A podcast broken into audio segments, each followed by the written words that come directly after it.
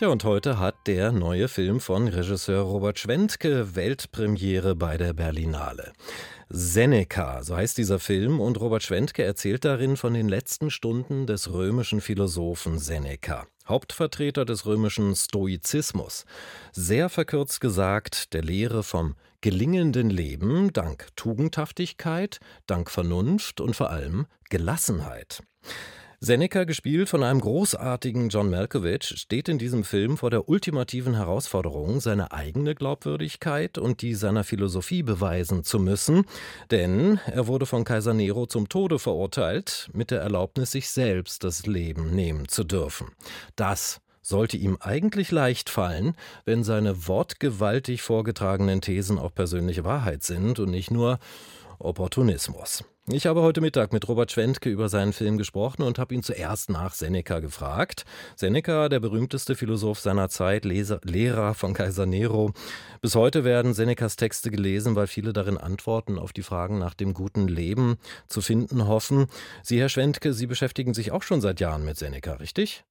Ja, schon ein paar Jahre. Warum?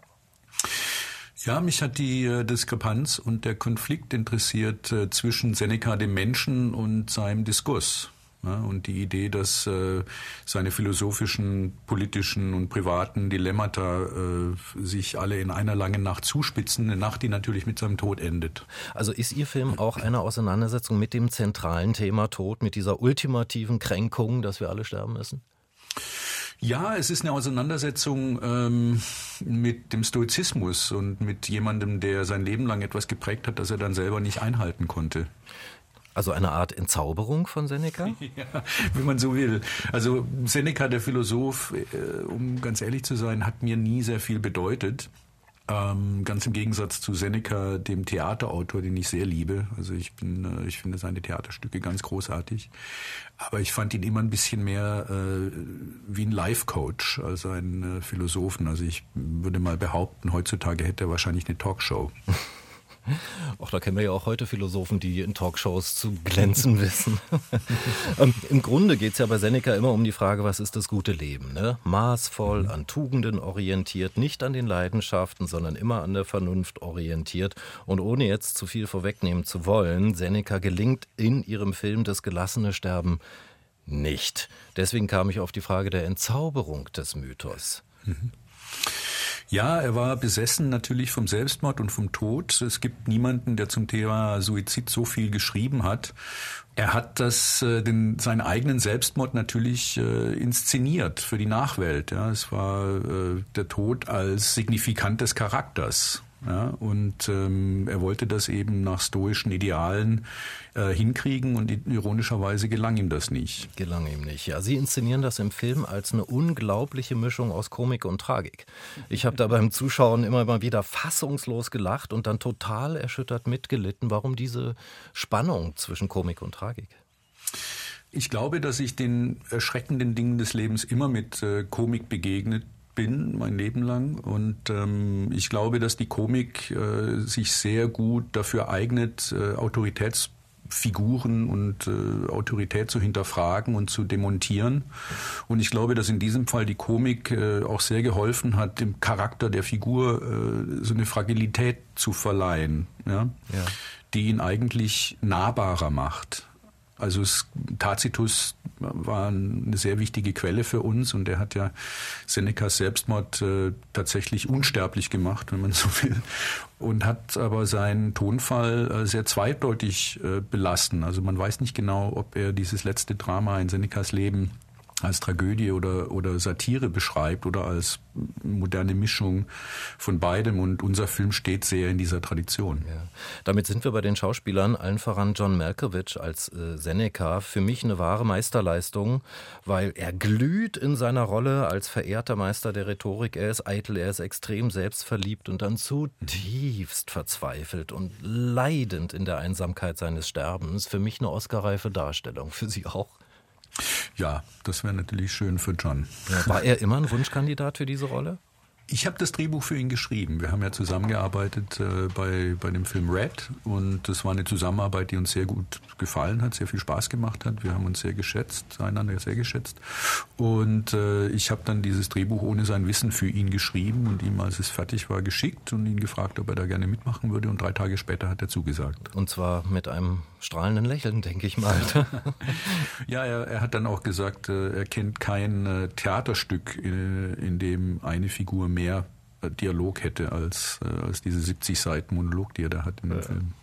Neben einer grandios vor Wut schäumenden Geraldine Chaplin sind auch viele tolle deutsche Schauspieler dabei. Samuel Finzi, Alexander Fehling, Louis Hofmann. Warum diese? Weil die auch Theater und Film können?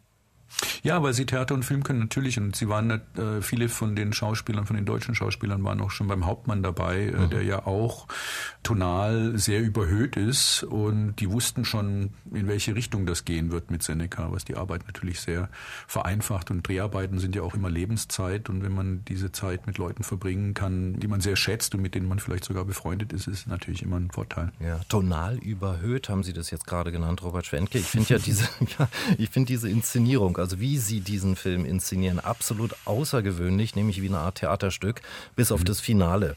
Ne, die Schauspieler deklamieren Texte von Seneca, spielen eines seiner Theaterstücke, die Filmdialoge sind so perfekt geschliffene Rhetorik, alles gefilmt in einem theatralen Setting. Warum so? Warum dieser Zugang?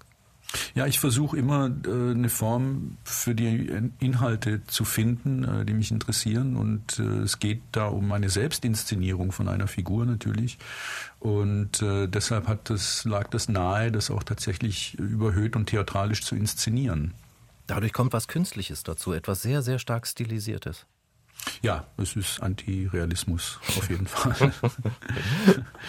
Einen Punkt finde ich noch sehr interessant, dass nämlich im ganzen Film von Kaiser Nero nicht als Kaiser Nero die Rede ist, sondern es wird immer vom Präsidenten gesprochen.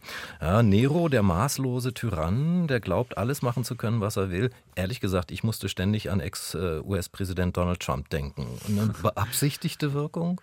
Ja, ja schon. Äh, aber es ist ja nicht nur Trump. Also wir haben es ja mit einer ganzen Riege jetzt von Despoten, neuen Despoten zu tun, die äh, die, die Demokratie aushöhlen, während sie behaupten, sie zu beschützen. Und äh, ich glaube, dass der Hauptmann und Seneca eine Auseinandersetzung mit dieser Situation äh, ist natürlich. So eine Art Parabel zu unserer Zeit quasi? Ja, kann man schon als politische Parabel bezeichnen. Weil wir auch heute keine Idee haben, was wir mit Tyrannen und Despoten machen, außer ja, Tyrannenmord, der seit der griechischen Antike diskutiert wird. Na, ist richtig. Es ist eine Satire auf die, auf, auch auf die Eliten, die äh, den Despoten und äh, auf den Tischhauern nichts entgegenzusetzen haben und äh, wo man sich nicht sicher sein kann, ob es sich um Komplizen oder um Opfer handelt. Mhm. Herr Schwentke, Sie haben jetzt ähm, den Hauptmann, den, ne, den Film von 2017 mit Max Hubacher schon angesprochen. In meinem Empfinden ist das in Ihrer Filmbiografie wie so ein neues Kapitel. Also dieser Film, der Hauptmann und jetzt dieser neue Film Seneca. Sehen Sie das auch so? Nee, das sehe ich mhm. nicht so, weil ich habe äh, also einen sehr eklektischen Geschmack, was Filme angeht. Und ich habe auch immer versucht, äh, sehr eklektisch äh, vorzugehen bei der Auswahl der Filme, die ich selber gemacht habe. Also ich habe nach Tattoo eine autobiografische schwarze Komödie inszeniert, das hieß Die Eierdiebe und habe dann Flightplan gemacht. Also für mich ist es eigentlich die konsequente Weiterführung von etwas, das ich von das ich schon immer gemacht habe. Mhm. Und äh, idealerweise äh, gelingt mir der Spagat, also immer wieder größere Produktionen mit kleineren abzuwechseln. Ich dachte nur, im Film Der Hauptmann, ähm, da geht es ja für mich um die Frage, wie weit gehen wir Menschen, wenn wir um unser persönliches Überleben kämpfen. Ist ja ein sehr aufwühlender Film, Zweiter Weltkrieg, eine Entmenschlichung der Figuren. Und jetzt bei Seneca geht es ja auch um die Frage von Mitläufertum, Opportunismus, Umgang mit Macht. Deswegen habe ich diese beiden in eine Parallele mhm. gesetzt. Ja, die sind auch auf jeden Fall, also das, das, das Seneca kann man durchaus als Weiterführung thematisch und tonal vom Hauptmann hm, bezeichnen. Also das ist, äh, das ist einfach was, was mich umtreibt und was mich interessiert und was ich sehr relevant äh, finde heutzutage. Mhm. Ist Seneca einer Ihrer persönlichsten Filme bislang? Ja, ich habe da schon sehr viel von mir reingesteckt. Was denn? Auf jeden Fall. ähm, ja, ich habe äh, ich hab eine große Liebe äh, für viele formale Elemente, die in dem Film drin sind und aber auch inhaltlich interessiert mich das einfach sehr. Also ich, mich interessieren menschliche Abgründe. Mich interessiert äh, individuelles, kollektives Verhalten in Ausnahmezuständen und totalitären Systemen. Ja, das ist schon auch meine Weltsicht und meine Sicht der Menschen. Herr Schwentke, ich danke Ihnen für das Gespräch. Dankeschön. Robert Schwentke zu seinem neuen Film Seneca. Heute hat er Weltpremiere bei der Berlinale. Morgen und am Freitag wird er dann übrigens jeweils zweimal gezeigt. Mit Tickets für die Berlinale dürfte es jetzt allerdings schon ziemlich schwierig sein.